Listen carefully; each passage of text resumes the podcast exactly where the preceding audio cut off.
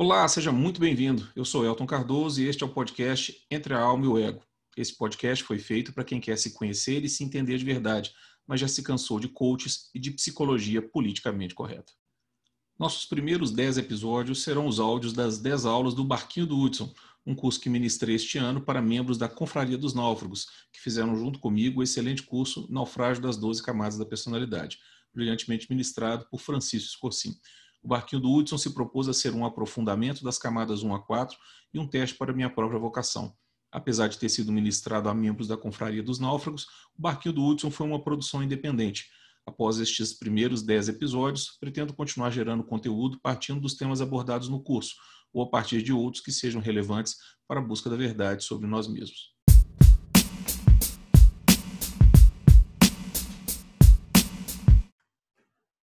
E aí, gente? Como é que vão as coisas? Tudo bem? Bom, estamos atrasados, né? mas vamos tirar o atraso aqui agora. É, começamos, então, a nossa aula 8. Estamos entrando na reta final né, das nossas 10 aulas.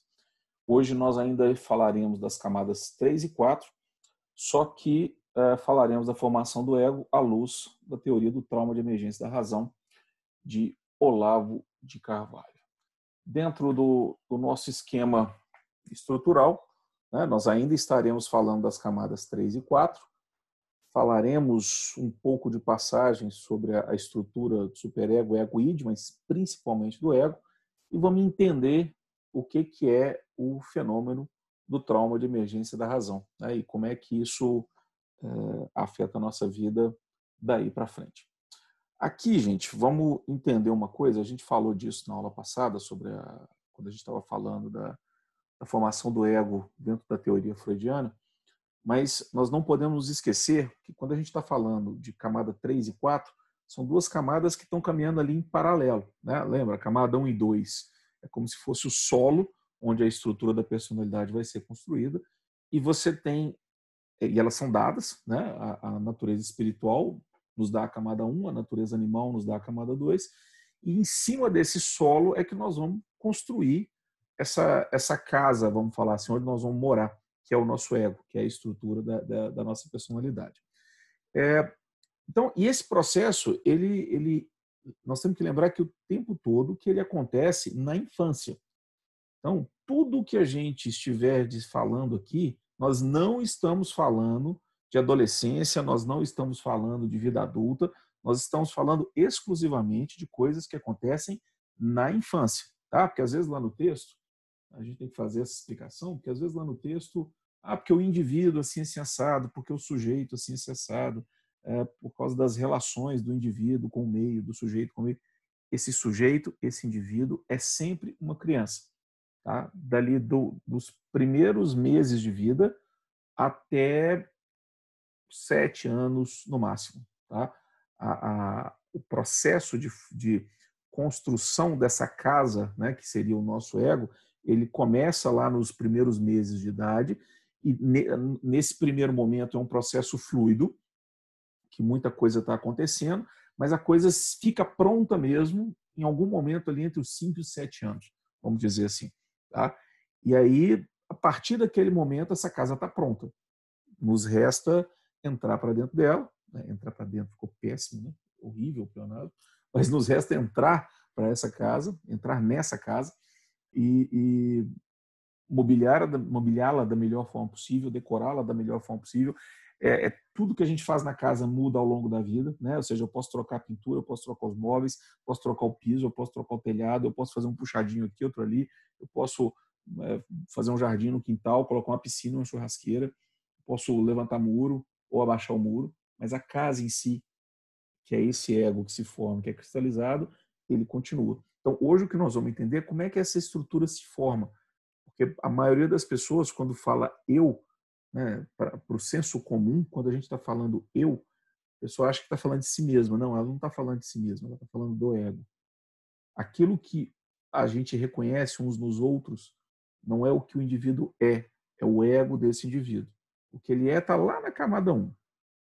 Tá?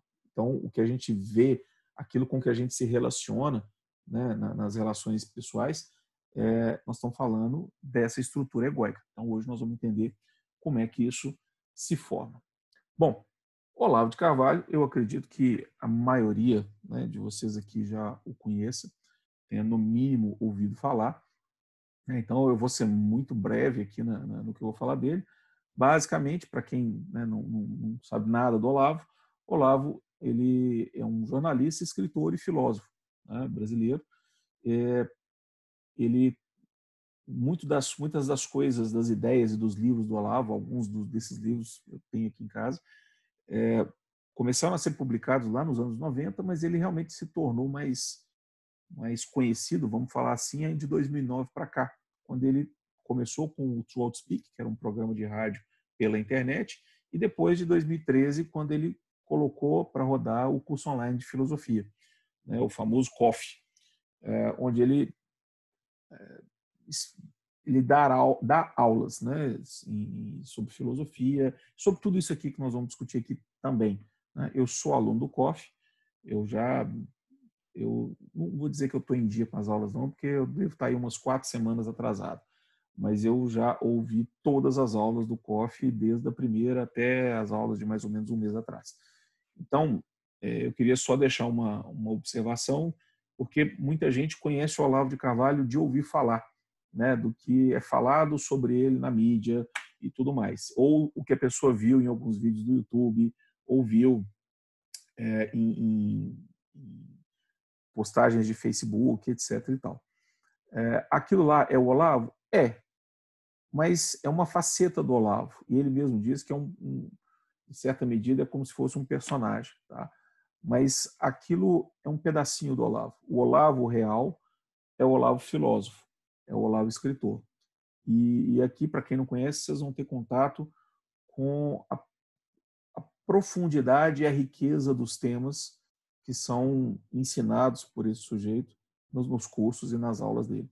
E eu não estou só falando que, que o Olavo, né, o, você já deve ter ouvido dizer, né, o famoso bordão, o Olavo tem razão, mas realmente, gente, é um, é um nível de condensação de conteúdo e de conteúdo de qualidade, de, de descrição do tecido da realidade, que você não encontra em outros autores ou encontra com, com poucas exceções. Né? Desses autores que a gente está estudando aqui mesmo, é, vocês vão ver, esses dois textos que estão aqui, que nós vamos ver hoje, são textos curtinhos, um tem 18 páginas, o outro tem 12. São dois ensaios do Olavo. E tem um, um conteúdo de uma profundidade que entre os autores que nós estamos estudando aqui no Barquinho, nós só vamos encontrar no Lavelle, talvez. É, então, nós vimos lá na camada 1. Então, assim, é, é realmente uma, uma, uma, face do Olavo que normalmente nenhum dos seus detratores se dá o trabalho de conhecer. Mas nós vamos entrar e conhecer essa, essa, essa faceta que nos é muito importante para esse assunto que nós vamos tratar aqui. Bom, então nós vamos lidar aqui, apesar do, do nome da aula, né, a formação do ego à luz da teoria do trauma de emergência da razão, nós vamos utilizar aqui dois ensaios do Olavo. O primeiro é o famoso Trauma da Emergência da Razão, que é um ensaio de 18 páginas utilizado nas aulas do curso de astrocaracterologia, curso esse que foi a, a, também a, onde ele, ele, vamos falar assim, organizou as ideias do que seriam as 12 camadas da personalidade, que nós vimos o curso com, com o Chico, lá na confraria. Né? Então, esse documento foi, foi usado no curso de astrocaracterologia também. Curso esse foi ministrado de 1990 a 92 em São Paulo. Né? Essa versão, esse PDF, que, que inclusive eu disponibilizei para vocês aí no, no grupo, é uma versão publicada pelo Silvio Grimaldo em 2012. Tá? É, várias vezes ao longo do texto nós vamos nos referir a trechos do trauma de emergência da razão. Só que como tem o outro texto também, sempre eu vou dizer de qual desses textos, se você quiser ir lá no texto conferir, está lá. Então toda vez que eu, eu me referir nas citações com a sigla TER, nós estamos falando de trauma de emergência da razão. ok? O outro texto que nós vamos ver é o que é psique. Ah, só voltando uma coisa aqui, essa foto que vocês estão vendo aqui é uma foto do Olavo mais novo, coisa de uns 20, 20 e poucos anos atrás, ainda nos anos 90 provavelmente. Ele devia estar na casa dos seus 50 e poucos anos, mais ou menos. É, na época que ele ainda morava no Brasil. Para quem não sabe, o Olavo, desde, se não me engano, 2006, ele mora na Virgínia, nos Estados Unidos. É, se mudou para lá e faz todo o trabalho dele a partir da casa dele lá em Colonial Heights, na Virgínia. É, então aqui é uma foto dele mais novo e a, a, segunda foto é uma foto mais atual, ele já está com seus 73 anos, então já é um senhor já, mas ainda continua lúcido e briguento, como sempre. Bom, esse segundo texto que nós vamos ver, também o PDF está aí no, no, no, grupo de WhatsApp, é o, o, texto O que é Psique, que é um ensaio de 12 páginas apenas, tá, do Olavo. É, essa versão aqui também foi publicada pelo Silvio Grimaldo, e que foi assistente do Olavo de Carvalho por muito tempo, e não sei se ainda é, mas com certeza foi. Foi publicado em 2009. Tá? É, porque eu estou colocando as versões que eu disponho. Talvez, pode ser que você se encontre aí na internet com uma versão um pouco mais antiga ou um pouco mais nova. Então, só para ficar claro, a data de criação do documento em PDF, que é o que está lá nos arquivos. Bom, os trechos desse ensaio, quando eu estiver citando na, na, ao longo do, do, da explicação, eles vão estar com a sigla QEP, né, de que é psique, só para sempre vocês saberem aonde localizar. Então, gente, antes de eu não entrar na aula, né, eu queria é, é, realmente convidá-los a ler esses dois textos. Né? É um texto de 18 páginas e um texto de 12 páginas. Então, assim, são, são duas leituras. Não vou dizer que você vai ler rapidinho, porque são leituras extremamente densas. Mas são textos que, se você tirar aí ao longo de uma semana, não vão te tomar mais do que 10 minutos por dia para você ir mastigando esses textos aos poucos. Tá? Então, eu até eu recomendo mesmo que depois do, do, do da aula, né, é, vocês leiam esses textos. Tá? Porque aqui eu estou só pegando, o que eu vou passar para vocês nessa aula aqui é um resumo dos pontos mais marcantes desses dois textos que uh, ajudam a explicar isso aqui que nós estamos querendo. Né? Ou seja, como é que o ego se forma e como é que ele se cristaliza no fenômeno do trauma de emergência da razão. Ok? Então, é, é, é esse que é o meu foco, mas eu acho que é, é para quem quer entender um pouquinho mais disso, é obrigatória a leitura desses dois textos. Beleza? Bom, vamos lá. Primeira coisa que nós temos que ter em mente quando a gente fala da formação do ego à luz da teoria do Olavo é que ele foca né, na questão do meio social, né? que o meio social funciona como um fator de pressão, né? que força a, a, a socialização da, da criança. Né? Esse processo nunca é indolor né? e necessariamente compreende questões que a, que a criança não consegue entender. Os traumas sofridos nessa fase da vida são, em sua maioria, frutos da ignorância e do medo infantil. As emoções registradas nesse período vão se acumulando no inconsciente, formando o conteúdo das questões de camada 4. Lembra, eu estou sempre aqui é, lembrando a vocês que camada 3 e 4 elas acontecem simultaneamente. Né? Ou seja, a camada 3 é o aprendizado da criança em relação às exigências da, da vida, vamos falar assim, daquela fase inicial, e a camada 4 é como um depositório onde ela vai colocando todas as, emo as emoções registradas nesse período. E é um, repositório inconsciente, grande, na grande maioria dos casos. Tá?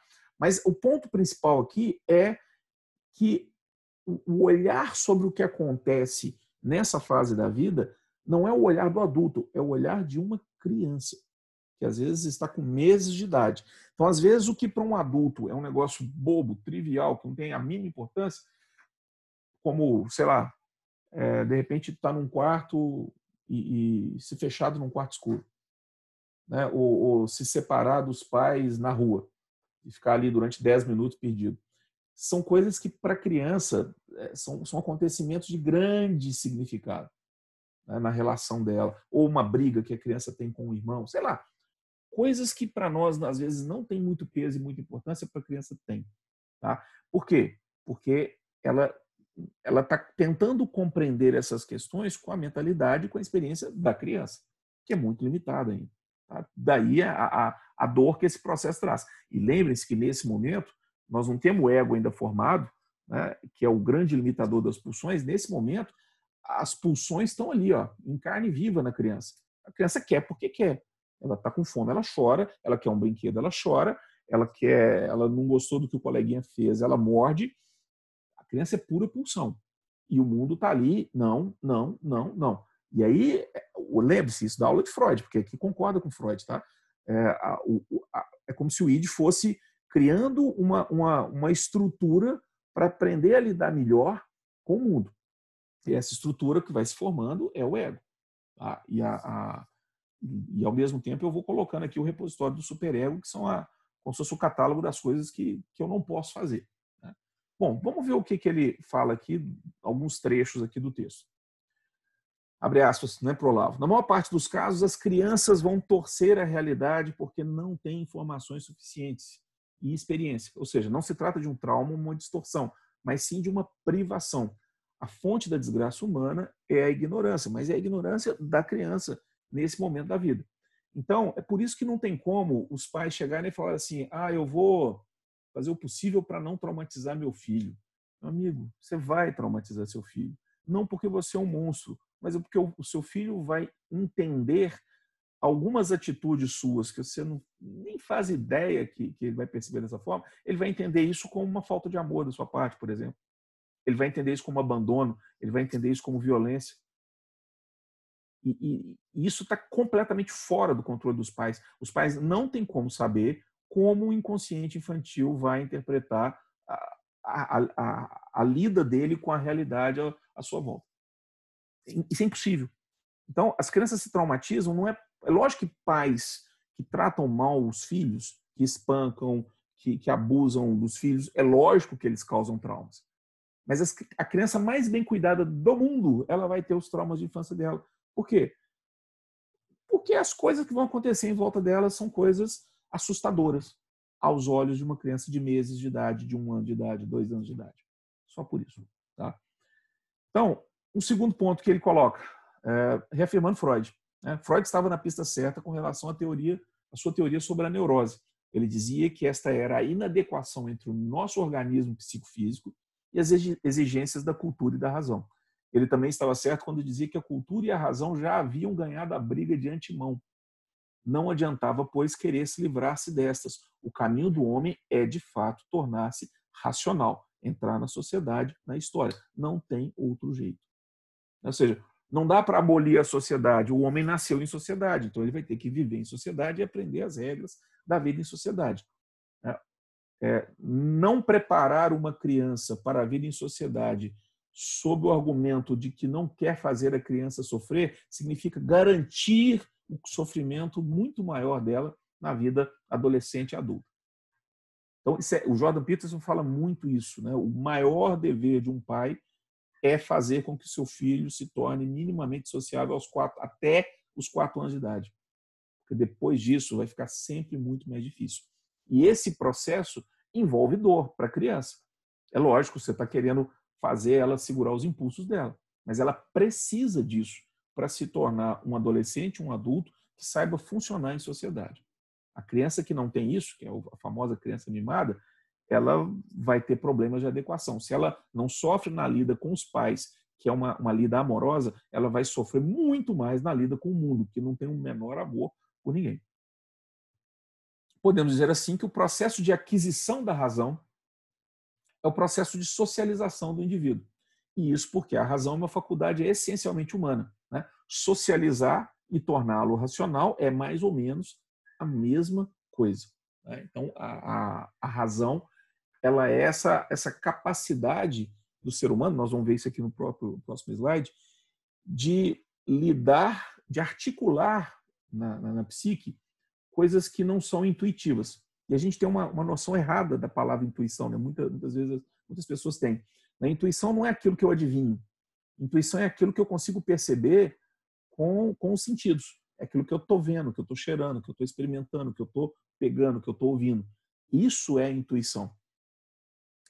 E a criança, num primeiro momento, antes da razão, antes do ego, ela só sabe o que ela intui. Mas vai chegando uma hora que essa intuição, as coisas que ela vai aprendendo por intuição, vão se repetindo. E isso começa a dar a ela a capacidade de prever essas repetições. E aí é que começa a acontecer a, a, a formação do ego e a, e a, a, razão começa a surgir. Eu estava tentando lembrar a palavra aqui, ao, ao contrário, a razão começa a emergir. Lembrei, o contrário de emergir, emergir. Bom, então, como a gente estava falando, inicialmente o aprendizado da camada 3 se desenvolve um processo intuitivo esse que eu estava acabando de falar agora, de adequação ao meio social? Com base na tentativa e erro, tentativa e erro, tentativa e erro. A criança precisa enfiar o dedo na tomada, ela precisa chegar com o dedo na, na, na vela, ela precisa botar tudo na boca, tentativa e erro, tentativa e erro. Né? Esse aprendizado vai se acumulando e a partir de um determinado ponto, por pura necessidade, olha que isso aqui é interessante, por pura necessidade de otimização de memória, o HD enche. Né? Tudo isso precisa ser sintetizado e comprimido em algumas regras básicas e simples. O que, que pode, o que, que não pode. Né? O que, que eu devo fazer, o que, que eu não devo fazer. Qual foi a reação das pessoas quando eu fiz isso? Qual foi a reação quando eu fiz aquilo? É por isso que você não pode, é, vamos dizer assim, aplaudir comportamentos ruins, porque você está reforçando aquele comportamento. Você não pode premiar o mau comportamento porque a criança está aprendendo nesse momento o tempo todo. Né? E, e, e ela, aquilo começa, ela, é como se ela começasse a tirar os acontecimentos que ela percebeu de forma intuitiva, específicos, e transformar aquilo em pequenas regras gerais. Né? Então, o choro significa ganhar carinho. Ela já não lembra mais de quantas vezes ela chorou, em quais ocasiões ela chorou e, e, e quais os motivos do choro dela. Mas se toda vez que ela chora, alguém chega e acolhe essa criança, ela vai entender que a melhor forma de, de, de atrair o amor dos outros é demonstrar sofrimento. E isso fecha no entendimento simplificado. E o resto vai arrancando da memória, né? como diz, eu, eu pego o essencial daquele, daquele fato ali e eu vou pegando o resto e jogando para o inconsciente e, e podando isso daqui para economizar memória, para eu poder ter mais desses, desses, dessas sínteses que vão me ajudar muito no dia a dia. Porque no meio em que a criança vive, aquilo funciona. Se não funcionasse, é, ela não, não, não continuaria repetindo aquele, aquele ato. Né? Então, esse, essa síntese começa a permitir uma tomada de decisão consciente na relação diária com o mundo. Olha o que o Olavo fala. A razão permite generalizar e resumir o conhecimento de forma a não ser necessário carregar imensa carga de memória. Ela obedece, então, à função prática de descarregar a memória. Tudo que eu não preciso já sintetizei, sintetizei. É o que eu estou fazendo aqui no trabalho para vocês.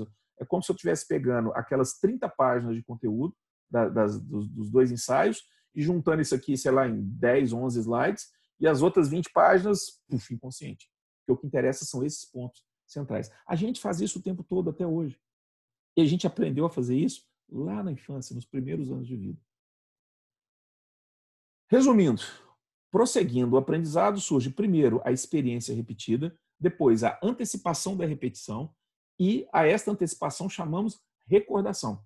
Assim, quanto mais sensações o indivíduo é capaz de antecipar, mais facilmente ele será capaz de prever as situações.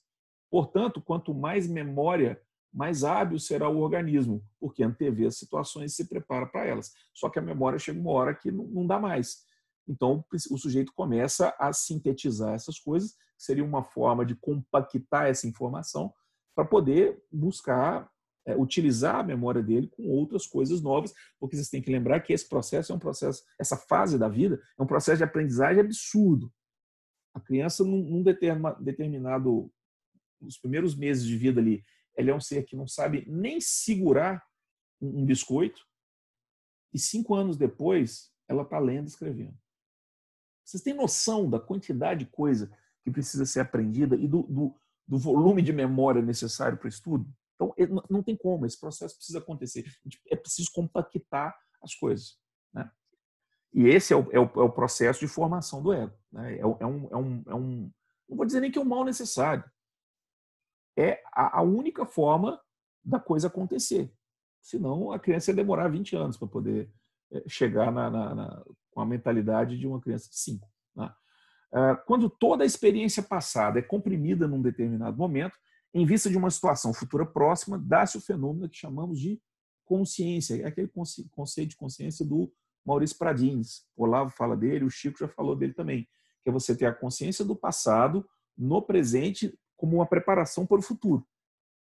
A criança já começa a desenvolver a consciência aqui nesse momento. Tá? E a consciência se transforma nesse ego na medida em que o indivíduo conta para si mesmo suas experiências passadas e age numa linha de continuidade histórico-biográfica. Ou seja, a criança começa a ter noção da própria história, das coisas que funcionaram e que, portanto, devem continuar funcionando. Ou seja, ele, ela reafirma seu desejo de continuar tentando as mesmas experiências já tentadas. A diferença estará em que, desta vez, ele não é forçado a essas experiências por uma repetição da situação externa, mas é ele quem as procura. Volto lá no, na questão do choro para receber o amor. Num primeiro momento, o choro era real e o, e o, o acolhimento vinha. Num segundo momento, eu quero o acolhimento, mas eu não quero o sofrimento, então eu só choro. O acolhimento vem do mesmo jeito, sem o sofrimento. Um passo adiante nesse processo, a criança começa a acreditar que ela está sofrendo de verdade, sem estar tá sofrendo. Mas aí eu já estou falando uma, da estrutura da, da, personalidade. Não vou entrar nisso aqui agora, não, mas só para ilustrar. Tá? É, assim, na medida em que se forma essa continuidade, surge uma estrutura que também limita a psique. Porque da gama total, do 100% da experiência sensível que a criança teve, ela começa a, a podar e a descartar aquilo que não está funcionando. E, e, o que funciona ou não vai depender do meio onde ela está vivendo.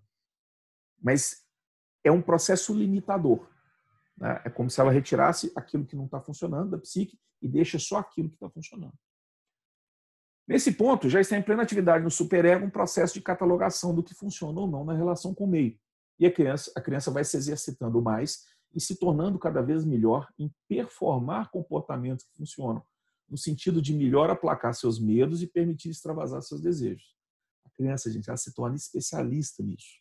Vocês não têm noção.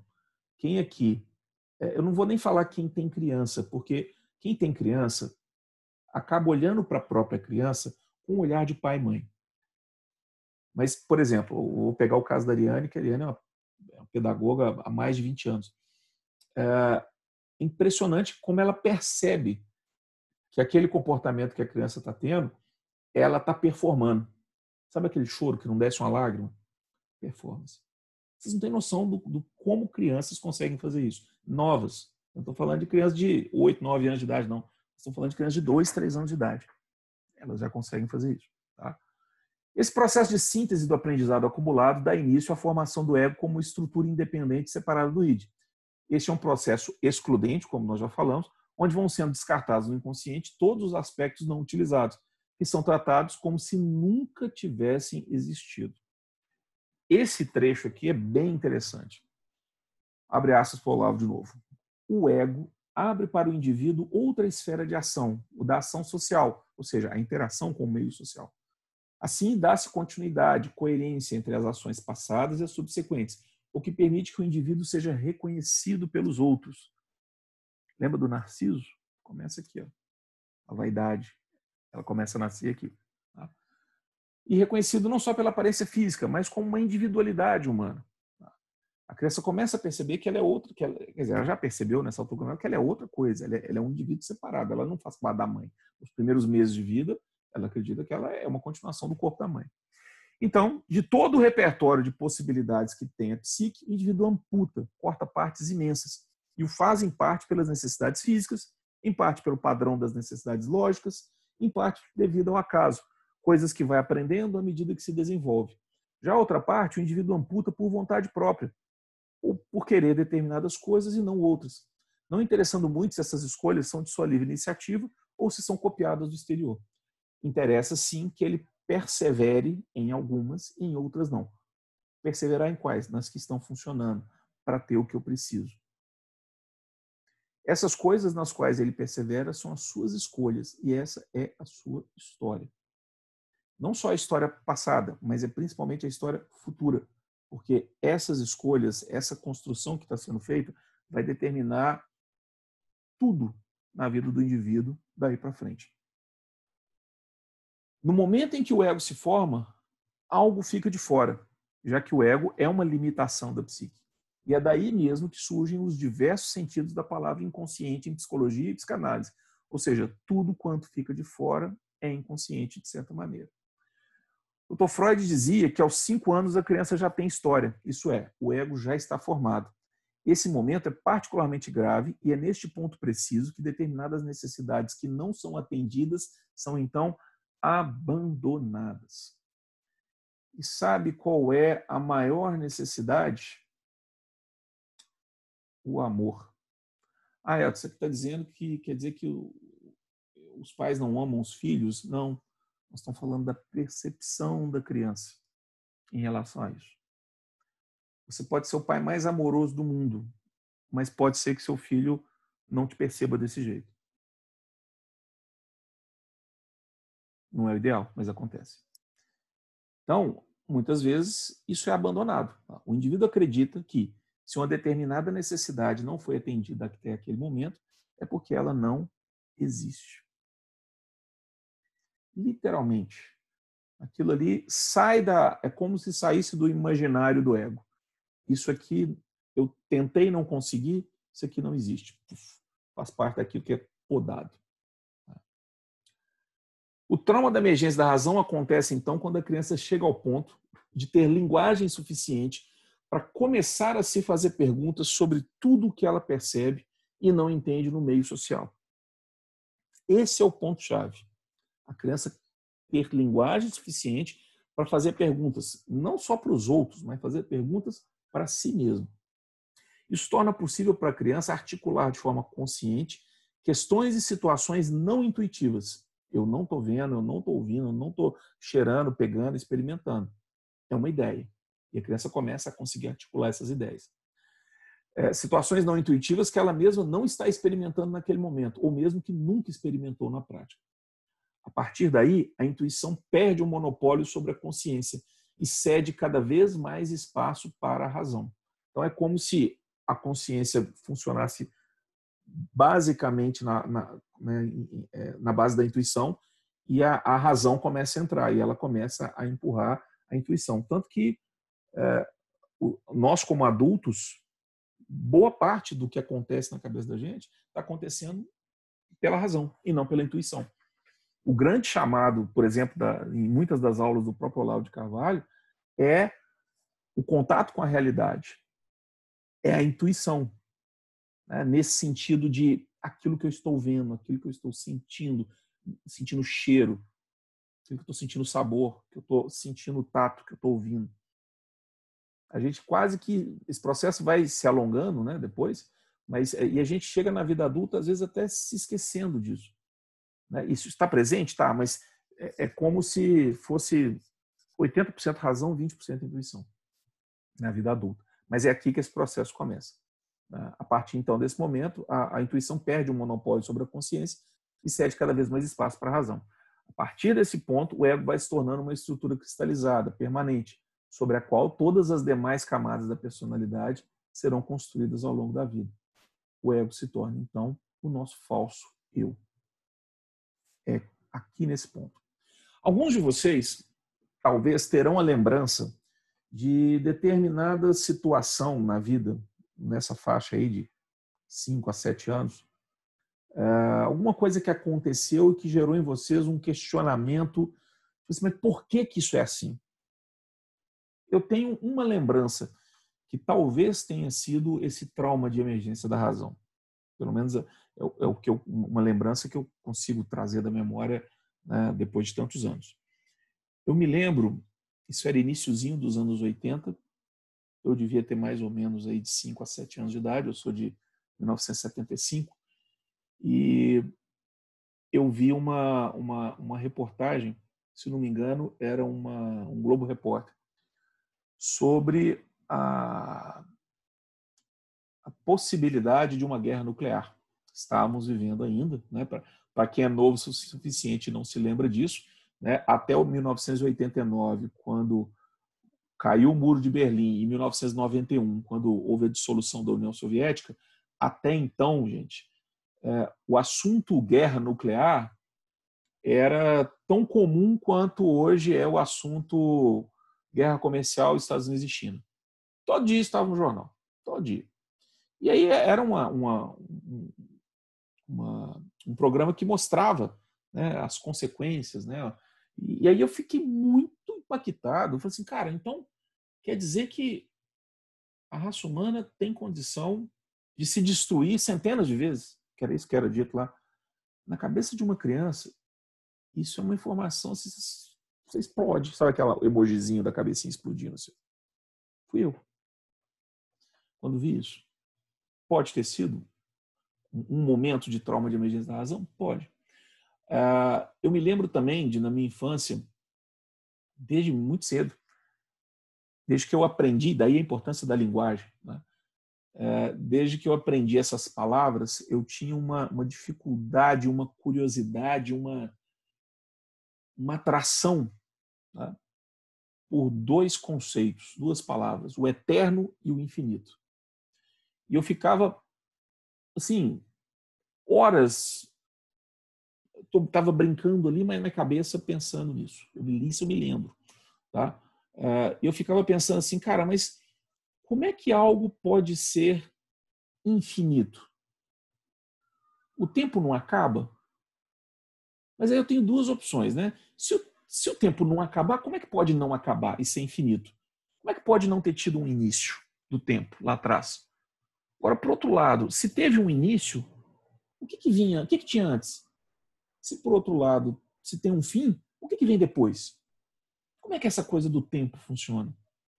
A noção de infinito eu entendia, mas eu, eu, eu, eu não conseguia assentar esse conhecimento no, no meu referencial. Não, não, dava, era difícil. A mesma coisa com a questão é, da, da. Aliás, a questão do infinito, não, essa questão que eu estava falando era do eterno, né, do tempo. A mesma coisa é a questão do infinito. É, Tá, beleza. Foi quando eu comecei a entender que a gente vivia num planeta e que esse planeta tava, era uma bolinha solta no universo. E esse universo era infinito. Eu falei assim, caralho, velho, mas como é que pode algo não, tem, não ter fim? E se tem fim, o que, que tem depois? Então, essas, essas, esses dois conceitos, o conceito da eternidade e o conceito do infinito.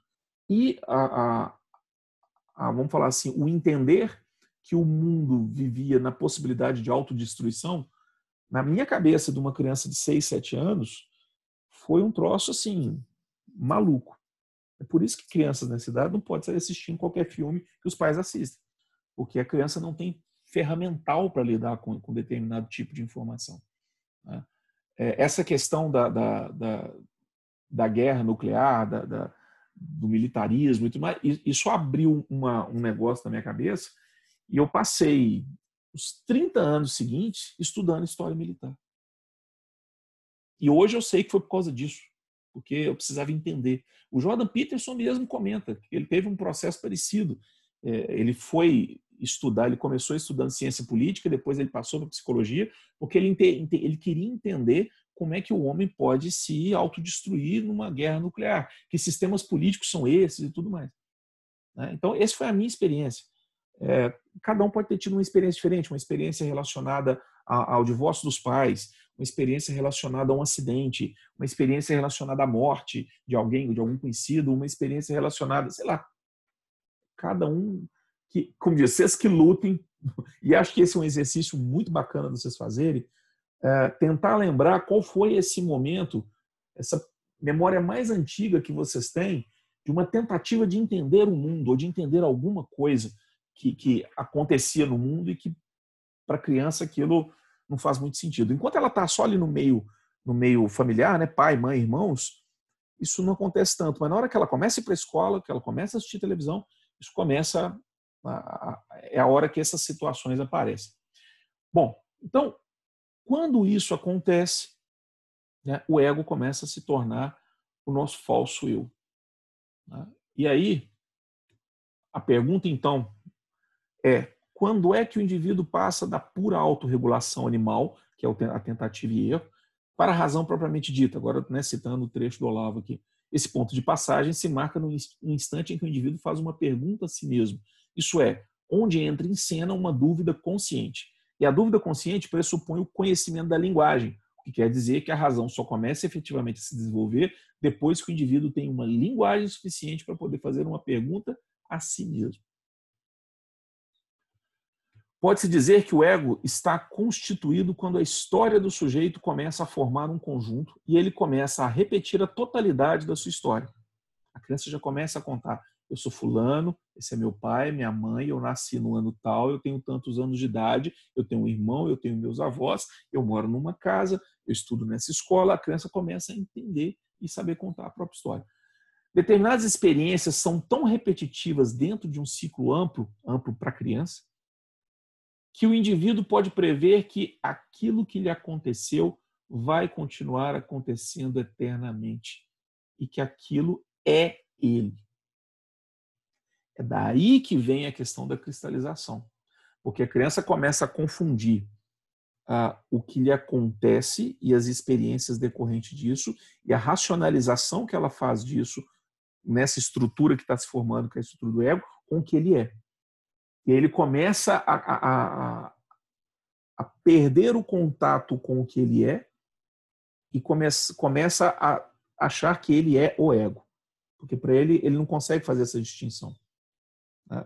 Ele parte dessa premissa: o que aconteceu vai continuar acontecendo eternamente. Ou seja, todo esse meu repositório de informações daquilo que deu certo na minha lida com o mundo, o meu meio social, para poder aplacar meus medos e extravasar os meus, os meus desejos. Tudo isso que vem dando certo provavelmente vai continuar dando certo. Então eu preciso continuar agindo da mesma forma. E daí, de tanto agir dessa forma, a criança sai do eu ajo assim para o eu sou assim. E aí é nesse momento que acontece essa cristalização, que é um processo inconsciente, e isso continua daí para frente na vida. Esse é o processo do, do, do, trauma de emergência da razão. É esse fechamento. Tá? E aí, é essa poda que tira tudo que não funcionou e joga para o inconsciente. E aí eu fico aqui só com o que funcionou. Fechei, tranquei, é isso, bora para a vida. Até os 5 anos de idade funcionou perfeitamente. Só que aos 10, aos 20, aos 50,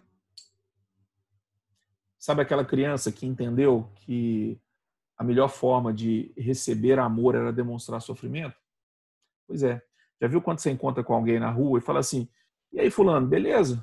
E a pessoa fala assim: nossa, eu dormi mal essa noite, com a dor aqui nas costas, que não sei o quê. A mesma coisa. É o mesmo processo. A pessoa leva para a vida essa crença. Né? Ou seja, o sofrimento atrai amor. Então, eu preciso, para ser amado, eu preciso demonstrar sofrimento. Isso funcionou lá atrás. A criança era acolhida por isso, porque ela se comportava assim. Só que o, o se comportar assim se tornou o eu sou assim. E aí vai para a vida desse jeito. Esse é um exemplozinho, tá, gente? Tem uma miríade de possibilidades aí. Nós vamos estudar isso na, partir da aula que vem. Tá? Obviamente, ter domínio da linguagem a ponto de ser capaz de fazer perguntas não significa ser capaz de respondê-las. E a busca pela razão se volta para quem? Para o pai, que, como símbolo maior de autoridade, passa a simbolizar a razão. Vocês têm que entender que a intuição ela é lógica. Você está vendo? Agora, a razão ela é analógica. A razão nesse sentido que está aqui. Né? O, o, principalmente o inconsciente ele é analógico. Então, a, a, você começa a trabalhar com analogias, com símbolos. E aí o pai simboliza a razão. Acontece que o pai é humano e sempre falhará em algum aspecto aos olhos da criança. E lembra das limitações com que a criança consegue olhar para o que acontece em volta. Ela olha com os olhos da experiência dela, né, com a mentalidade dela. Então, o que às vezes é uma falta aos olhos da criança, uma falha aos olhos da criança, é uma situação perfeitamente normal para um adulto. Por isso, em algum momento futuro, a figura do pai biológico como símbolo da razão precisará ser abandonada e substituída pelo pai espiritual, ou seja, por Deus. Somente assim o indivíduo conseguirá ter a consciência de sua dupla natureza. Gente, se, se vocês não entenderem isso aqui até agora, é, esse é o momento. Temos todos dois pais. Nós temos o nosso pai biológico, que nos deu a nossa camada 2, nós temos o nosso pai espiritual, nos deu a nossa camada 1. A camada 2 vai apodrecer e virar pó, a camada espiritual continua. Então, o nosso, nosso pai eterno, vamos dizer assim, né, é muito mais pai do que nosso pai biológico. Então, a gente precisa entender isso. E esse entendimento faz parte do autoconhecimento. E o não entender isso e ficar preso às falhas do pai biológico, isso inclusive funciona como uma limitação para poder aceitar o pai espiritual. Quantas pessoas não conseguem aceitar Deus como pai porque não tiveram um pai biológico presente? Ou não tiveram um, tiveram um pai biológico presente, mas esse pai fez um monte de besteira? Você precisa superar o pai biológico. sair do referencial do pai biológico e ir para o referencial do pai eterno, de Deus. Somente assim o indivíduo ter a, conseguirá ter a consciência da sua dupla natureza, biológica e espiritual, que é a base para o autoconhecimento e para a busca da verdade sobre si mesmo. Olha que bacana esse trecho aqui do Olavo. Quando ele fala da, de buscar o, a, o, simbolismo da razão no pai, né? ainda aos olhos da criança. Né? É a partir do momento em que o sujeito não consegue desenvolver normalmente a sua razão, porque saber perguntar, fazer pergunta não quer dizer saber dar as respostas, então o sujeito não consegue fazer isso no nível racional. Então ele começa no nível consciente, quer dizer, então o sujeito começa a operar no nível subconsciente, com símbolos da razão, ou seja, com símbolos que têm um poder descomunal sobre ele. E qual é esse símbolo? Quem é esse personagem? Muito simples. Existe alguém que está colocado lá fora no mundo e que não parece ter esses dramas que tenho. Olha a visão da criança. Ele parece dominar as circunstâncias que não domino. E tanto domina tais circunstâncias que domina até a mim mesmo e me dá ordens. Portanto, ele é a razão. Que é a autorregulação e a autoconservação. Ele é o poder. É aí que surgem, então, todos os símbolos do Pai. E aí o Olavo deixa bem claro, né? Você continuará imitando, seja de maneira positiva ou negativa, a imagem paterna, ao invés de desenvolver a razão. Existe aí, fazendo uma referência lá atrás, no que nós vimos de camada 2, na, na, no Bert Hellinger, dentro das constelações você tem um, um, uma, uma, um impulso dentro do que o indivíduo pode ter, que é de repetir os, a, a história dos pais. Isso se explica nos onde por questões hereditárias. Né? Mas é o que acontece. Você vai continuar imitando a imagem do pai. Aqui está falando uma, no formato simbólico, tá? e não genético, como dos onde. É, ao invés de desenvolver a razão. Você tem que dizer adeus ao pai de carne e osso e começar a se referir a alguma figura divina de alguma maneira. Bom, diante disso tudo, gente, o que não fazer? Primeira coisa não fazer, na verdade, a principal coisa a não fazer, né? ou seja, eu já entendi é, ok, o processo de formação do ego foi esse, é, vem a pressão social, a criança, para se adequar a isso, ela forma o ego, o ego, para economizar memória, né, vai acumulando essas experiências para economizar memória, ele pode um monte de coisa, vai na tentativa e erro, tudo que vai funcionando, ele vai trazendo aquilo como se fosse realidade, chega uma hora que ele consegue uh, se fazer perguntas, que ele traz a razão para si, é a hora que aquilo ali cristaliza do jeito que é isso aqui que funciona e vamos para a vida. Beleza, só que agora somos todos adultos e aí temos que lidar com, com, com todas essas questões. O que, que eu não devo fazer? Primeiro, não buscar alívio. Né? Buscar alívio em vez de buscar. Aliás, o que, eu não devo fazer é buscar alívio, é, em vez de buscar a verdade. Não devo buscar alívio. Por quê? Olha só isso. A razão mesma é, pois, uma finalidade do homem. E a espécie humana é particularmente infeliz porque não vive segundo a sua finalidade, ou seja, a razão. O homem é o animal que pode, portanto, deve conhecer a verdade. Todo ser humano tem indagações que só podem ser resolvidas com certo conhecimento.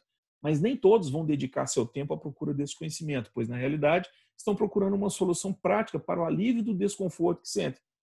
É o que o famoso Ítalo Marcilli chama de camada 4, né? a turma da camada 4. Então, dividimos as pessoas em dois grupos: as que querem a verdade e as que querem alívio. Esses últimos, a turma que quer alívio, não encontrarão, pois a nível puramente pragmático o problema não tem solução. A base do conhecimento psicológico é se ter consciência do próprio limite de ação. É por isso que não tem solução, não tem solução nessa vida. Tá? Isso é um dos maiores testes que o ser humano passa e, em geral, não aguenta. Todo ser humano tem de carregar a própria cruz, que é essa limitação no espaço temporal. Nós vamos morrer. Essa condição carnal de uma inteligência, por assim dizer, imortal, a nossa camada 1, imortal, dentro de um corpo que é mortal. Essa é, inclusive, a definição do homem, o animal racional. Enquanto racional é a razão universal, abarca tudo, enquanto animal está cravado num corpo que é frágil, que dói e que, com o passar do tempo, vai se estragando. Essa que é a verdade. Aliás, a rejeição da condição carnal é a definição do diabólico. Isso é, a rejeição para cima, onde se quer ter o poder universal para se aliviar a consciência da fragilidade física. Né? A turma aí que muito preocupada com aparência, com não sei o quê, o Olavo está chamando isso de, uh, de, a rejeição da condição carnal como a definição do diabólico. Tá? De outro modo, pode ir também para baixo, virar um bichinho e destruir a própria consciência. Bom, então, gente, o que não fazer? Não buscar. Confundi de novo. O que não fazer? Buscar alívio em vez de buscar a verdade. Não faça isso. Não busque o alívio em vez de buscar a verdade. Bom, o que fazer então? Buscar a verdade através da razão. O processo de cura passa necessariamente pela busca pela verdade sobre si mesmo, que leva ao entendimento da estrutura da personalidade e a partir daí é um processo de lapidação do comportamento, à luz do conhecimento dessa estrutura em direção ao encontro com a vocação. Olha o que o Olavo fala aqui. O homem padece, fica neurótico e eventualmente até psicótico, não porque tem instintos ou traumas de ordem afetiva e sexual, mas porque não consegue desempenhar a função que lhe é própria. Aquele contradiz o Freud. E eu concordo com o Olavo. Não tem nada de sexual nesse processo. A questão é, é, é os traumas da criança. Eu, não, eu preciso olhar a criança com os olhos de criança. Eu sei que o Freud, não, não, não, quando ele falava da sexualidade infantil, não é sexualidade no sentido adulto do termo. Tá? Eu sei que não é isso. Mas mesmo a abordagem dada por, por Freud, o Olavo não concorda com ela e eu assino junto com o Olavo. Eu acho que o processo é muito mais a, a questão da razão. São os traumas racionais que a criança tem, que ela não sabe lidar com aquilo, joga para o subconsciente. Uh, existem doenças que são próprias de cada espécie animal, enquanto que as ligadas à razão é que seriam próprias do homem. Essa é a questão essencial. Frankl, Vitor Frankl, que a gente já viu tanto na contraria, né, foi o primeiro que formulou o aspecto intelectual das neuroses, e não emocional. Intelectual. Afinal, se o Dr. Freud nos ensina a reconstituir a história do indivíduo, por que não há possibilidade de reconstituir a sua história lógica? Isso é, como se foi formando sucessivamente seus quadros de referência. Para poder reconstituir a história, é preciso ter a chave central, ou seja, como é que o indivíduo começou a construir essas grades de referência, que acabam se constituindo para ele numa razão absoluta, a que obedece indiscutivelmente. Gente, nós obedecemos indiscutivelmente à estrutura do nosso ego. Se você acha que você é um ser que pensa independentemente, que você é, decide o que você quiser, sinto muito em te avisar. Não é você que pensa, é o seu ego que pensa por você. E a gente obedece a isso indiscutivelmente. Quando você começa a estudar isso, você não acredita no, no, no, na quantidade de padrões. Coisas que você age como se aquilo fosse o normal, como se todo mundo fosse daquele jeito. De repente você descobre, assim, mas não é todo mundo que é assim, não? Sou só eu? É, é você e todo mundo tem um ego parecido com o seu. Se o indivíduo lembra, isso aqui é fantástico. E é por isso que a, a terapia ela precisa voltar lá na infância e lembrar desse processo.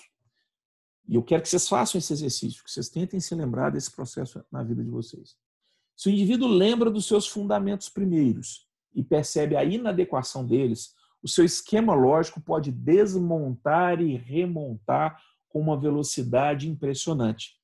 Por isso é que, se você propõe ao indivíduo tal reavaliação, pode ser que isso funcione como um catalisador, proporcionando que ele veja instantaneamente o eixo gerador de falsas interpretações. Esse processo de remontar, de desmontar e remontar o esquema lógico do indivíduo, cara, isso é uma das coisas mais sensacionais. Qualquer um que já passou por um processo terapêutico sério, eficaz, sabe, aquele, sabe o que é isso? Sabe aquele momento que a ficha cai? Você fala assim, puta, entendi. E às vezes não precisa ser nem alguma coisa que você lembre. Eu tive um fato que me foi contado a meu respeito na minha infância, eu não tenho a lembrança. Mas na hora que aquele fato me foi contado, eu falei assim: pronto, tá aí. É por isso. Aí foi um momento definidor na formação do meu ego. Então, essa, e, e quando isso acontece, gente, é como se você pegasse aquilo que você fala assim, cara, eu, eu, sou, a pessoa às vezes é escravo de um determinado comportamento. De repente, quando ela entende esse processo, ela, ué, então não precisa ser assim mais não? Não. Pum, pum, pum. A coisa literalmente é do jeito que o Olavo está falando. Ela desmonta e remonta de novo. E a pessoa, ela não muda de ego, mas ela muda um comportamento. a partir dessa virada de chave. Né? Alguns da, da, das pessoas que fizeram o teste de Zonde comigo tiveram esse insight. Foi claro para mim, conversando, né? enfim, os, os, que, os que a carapuça servir, que sirva, e se quiser se manifestar no grupo, se manifeste. Mas eu quero dizer para vocês que teve pelo menos duas pessoas que fizeram o teste de Zonde comigo e ficou muito claro na hora que essa que, esse, que houve esse desmontar e esse remontar.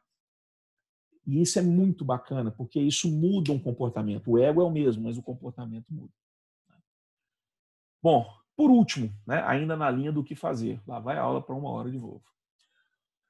Esse aqui é o fechamento do, do, do, texto, do ensaio do que é psique, que eu acho um parágrafo de encerramento assim absurdamente é, é, rico. O momento da formação do ego é bastante traumático, daí o trauma de emergência da razão, porque trata-se do momento em que o indivíduo fecha a sua história, assimilando como suas determinadas limitações. Aquilo, ó, eu não fui atendido, então isso não existe. Tá? Determinadas limitações que podem ter sido meramente casuais. Às vezes, um fato que é traumático e que define a, a estrutura da personalidade da criança para a vida inteira foi um fato assim completamente bobo, besta, um troço que um troço que ela viu na televisão, um negócio que ela viu na rua, uma coisa que alguém, alguém falou. A gente nunca sabe. É, o, o, não tem como cercar essas coisas. Quando eu digo, aí eu estou falando para os pais. Tá? Mas o que acontece é que talvez alguns de nós aqui vão ter a estrutura igual a que tem por algo meramente casual. Mas é assim que a coisa se forma. Paciência. O ego é um reflexo psicológico da individualidade.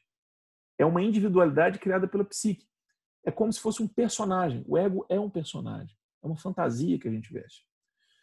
Que imita a individualidade. Como ele geralmente é composto de limitações copiadas do exterior, na quase totalidade dos casos o resultado é um ego deficiente, é um traste. Porque o ego é limitação. De um leque de 100% da, das formas de existir que você poderia ter, das formas de lidar com a vida, você vai centralizar aquilo em 10% do que poderia ser. Então é uma limitação, é um traste. Por isso que todo mundo tem defeito. Por isso, porque senão seria muito fácil. Você, todo mundo teria ferramenta psicológica para lidar com qualquer situação. Então ninguém nunca ia ficar deprimido, ninguém nunca ia se sentir revoltado, ninguém ia nunca ficar triste, nunca ia ficar nervoso. O ego é uma estrutura deficiente porque ela é uma síntese, ele é um resumo, né? é um traste, nas palavras do Olavo. Mas é o traste que a gente tem para viver nele. Sendo assim, na fase adulta, aí já depois de formado, né? é necessário haver um desmonte desse ego várias vezes, a fim de se construir outro. Aí deixa eu falar isso aqui. Quando o Olavo fala de desmonte do ego a fim de construir outro, vou usar a analogia da casa. Tá? O ego é a casa. Esse desmonte e reconstrução é reforma. Não é terraplanar e construir, demolir uma casa e construir um prédio. Tá? Então, esse desmonte e reconstrução significa reforma, tá? não demolição. Essa demolição só vem com a morte. Tá? Então, fiquem atentos com isso aqui, isso é importante. É, um desmonte desse ego várias vezes a fim de se construir outro. E no caso de não se poder realizar isso sozinho, o indivíduo precisará recorrer à psicanálise, que não é outra coisa que reescrever a história do ego, reinterpretá-la de maneira diferente. Você vai entender por que você é assim. Isso vai te ajudar a não ter mais comportamentos automáticos. Mas a, a tendência de ter aqueles comportamentos vai continuar existindo. Mas ao reformar essa estrutura, você se cerca de cuidados para que isso, esse comportamento que lhe prejudica não seja mais tão comum e, e não aconteça de, de, tão pouco em tão pouco tempo. Né? É, e aí alguns podem se assustar, né? Sim, o Olavo recomenda fazer psicanálise. O Dr. Juan Alfredo César Miller dizia que a psicoterapia, esse para quem não sabe, o Juan Alfredo César Miller era psicanalista e era era psiquiatra, psicanalista e foi o, o terapeuta do próprio Olavo. Tá? O Dr. Juan Alfredo César Miller dizia que a psicoterapia não atua sobre a psique, mas sobre o ego. Ou seja, não é a psique que adoece, mas é o ego. A psique está lá, Pablo Colosso. Gigante, fixa. Suas pulsões hereditárias estão lá, a, a, a sua natureza espiritual está lá, está tudo lá, a psique está lá bonitinho. O que adoece não é a psique. O que adoece é o ego. A psique é esse todo. O que adoece é o ego. O ego adoece, porque o ego traz comportamentos que trazem sofrimento. Tá? Já a logoterapia de Vitor Frank se baseia em algo muito simples. Aquilo que ele chama de neuroses noogênicas decorre de uma falta de sentido na existência do sujeito. A psicoterapia consiste em restituir a esse indivíduo uma noção de sentido da própria vida. Como é que sua vida pode ter sentido se você não entende essas coisas? Se você não entende os seus próprios porquês? Impossível. O interessante é que Frankl não fala de sentido da vida inventado pelo indivíduo, mas sentido da vida encontrado pelo indivíduo. O indivíduo precisa descobrir esse sentido. Já que, como admite Vitor Frankl, o sentido da vida existe objetivamente. E aí a gente volta lá na camada 1, onde nos é dado este sentido, que a gente falou tanto lá, a gente fecha aqui, né, fazendo um link do Olavo lá com o Lavelli, onde a gente falou de camada 1 e de vocação. Né? Como eu disse ali no primeiro parágrafo, né, o processo de cura passa necessariamente pela busca pela verdade sobre si mesmo, que leva ao entendimento da estrutura da personalidade, e a partir daí é um processo de lapidação do comportamento, à luz do conhecimento dessa estrutura, em direção ao encontro da vocação. Prezados, é, com isso aqui a gente termina os slides, mas eu queria mesmo que vocês é, fizessem essa autoanálise, tentando voltar na infância e tentando ter uma, uma noção, pelo menos, de como é que vocês conseguem se lembrar desse momento né, do trauma de emergência da razão. Não precisa ser necessariamente um momento assim, tá, gente? Isso é um processo. Ele dura um tempo. Normalmente, ele entre os 5 e 7 anos. Ele não é um, às vezes ele pode ser um, uma, uma, coisa, pode acontecer um catalisador, tá? Mas ele normalmente é um processo que acontece ali entre os 5 e 7 anos de idade. É, porque talvez pensar nisso e lembrar nisso ajude né, alguns de vocês aqui a, a se entender um pouco melhor. O que nós vamos ver a partir da próxima, das duas próximas aulas, é, onde nós vamos entrar no assunto do Enneagrama, é beleza, eu entendi como é que o ego se forma. Mas que tipos de ego existem. É isso que nós vamos ver a partir da próxima aula. Tá? Bom, com relação à música dessa aula, eu, o clipe que eu soltei para vocês no grupo é da uma cantora chamada Pink e ela tem uma música chamada Fucking Perfect. É, ou seja, não tem uma tradução literal, mas é tipo assim, perfeito pra caralho, alguma coisa assim. É, e por que, que eu joguei essa música? E eu joguei aí para vocês é, o, o clipe oficial da música, que é um pouco diferente de alguns clipes traduzidos que a gente acha no YouTube. E mesmo que ele não tenha tradução, depois tem aí o link da, da tradução dele, que vocês podem acessar. Mas a, o vídeo é um vídeo muito bacana, que mostra é, uma criança né, lá e os, as questões da infância dela, e como que essas questões acontecidas na infância depois foram refletindo na vida dela como adulta. Até que ela tem esse momento, lembra que a gente falou aí na, nos, nos, nossos, em um dos nossos slides, acho que foi no penúltimo slide. Eu vou até voltar a compartilhar ele aqui. Ó. Até que ela tem este momento aqui. Ó. Aqui, ó. Se o indivíduo lembra dos seus fundamentos primeiros e percebe a inadequação deles, o seu, esquema, o seu esquema lógico pode desmontar e remontar numa velocidade impressionante. Esse clipe mostra exatamente isso. E existe um catalisador nesse processo. Prestem atenção ao longo do, do vídeo todo no ursinho de pelúcia. Ele vai aparecer no início e depois ele vai aparecer de novo no final. E vocês vão perceber, no meio, ele vai aparecer no início, no meio e no final.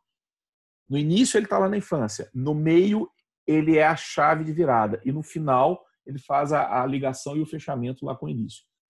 E percebam como que, principalmente na aparição do ursinho no meio do processo, a hora que ela olha para esse ursinho de pelúcia, é como se acontecesse isso que a gente falou ali. Né? O esquema lógico desmonta e remonta. Ela dá um novo significado para a vida dela e a vida dela toma outro rumo. O ego dela continua exatamente o mesmo, mas o comportamento dela muda radicalmente da metade do clipe para frente. E é isso que eu quero que vocês percebam nesse, nesse vídeo, que a letra é muito bacana e o, a, o clipe mostra isso com uma clareza assim, é, impressionante, pelo, menos, pelo menos para quem acabou de estudar esse conteúdo. Tá bom? Bom, gente, eu espero que vocês tenham gostado da aula. Né? Por hoje é só, já são uma hora e cinco de aula já.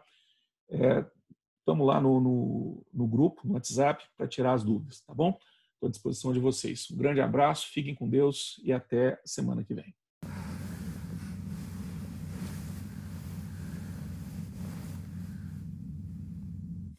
Made a wrong turn once or twice. Dug my way out, blood and fire. Bad decisions, that's alright. Welcome to my silly life. Mistreated, misplaced, misunderstood, misknown.